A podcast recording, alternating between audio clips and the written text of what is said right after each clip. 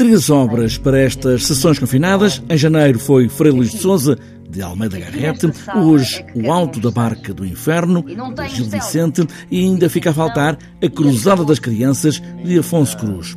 Luísa Corte Real é a cara e aqui a voz do Serviço Educativo do Teatro Nacional São João, relembra que são obras obrigatórias do ensino básico e secundário. O Frei Luís de Souza uh, é dado no 11º ano e foi a leitura com que começamos uh, em janeiro.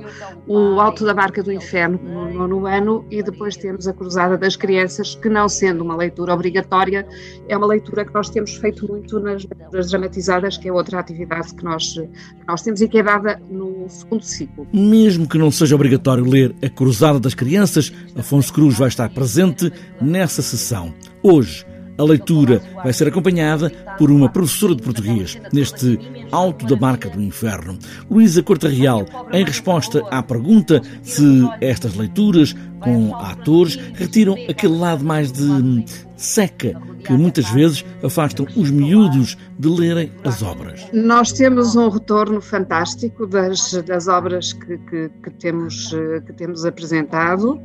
Eh, eu não sei, eu creio que para uns qualquer leitura será, chamemos-lhe a expressão que usou, seca, eh, para outros nem tanto.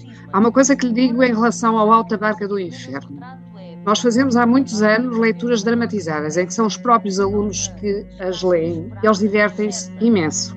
Eles chegam a estas leituras, que é feita por uma turma, por eles, dramatizam-nas, a dizer não quero, não faço, não vou ler. Uh, e nós dizemos: Nós não estamos aqui a avaliar se vocês estão a ler bem, se estão a ler mal.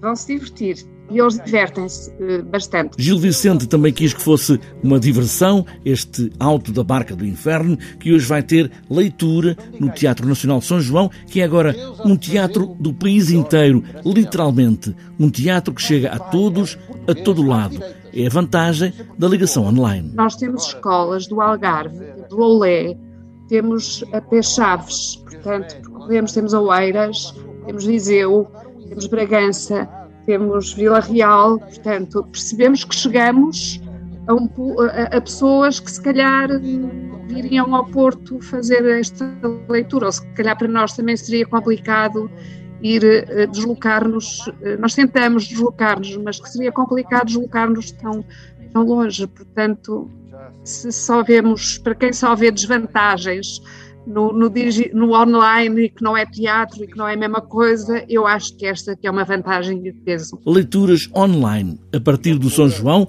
no Porto, que conseguem chegar a centenas de miúdos em cada sessão, é chegar de facto cada vez mais longe.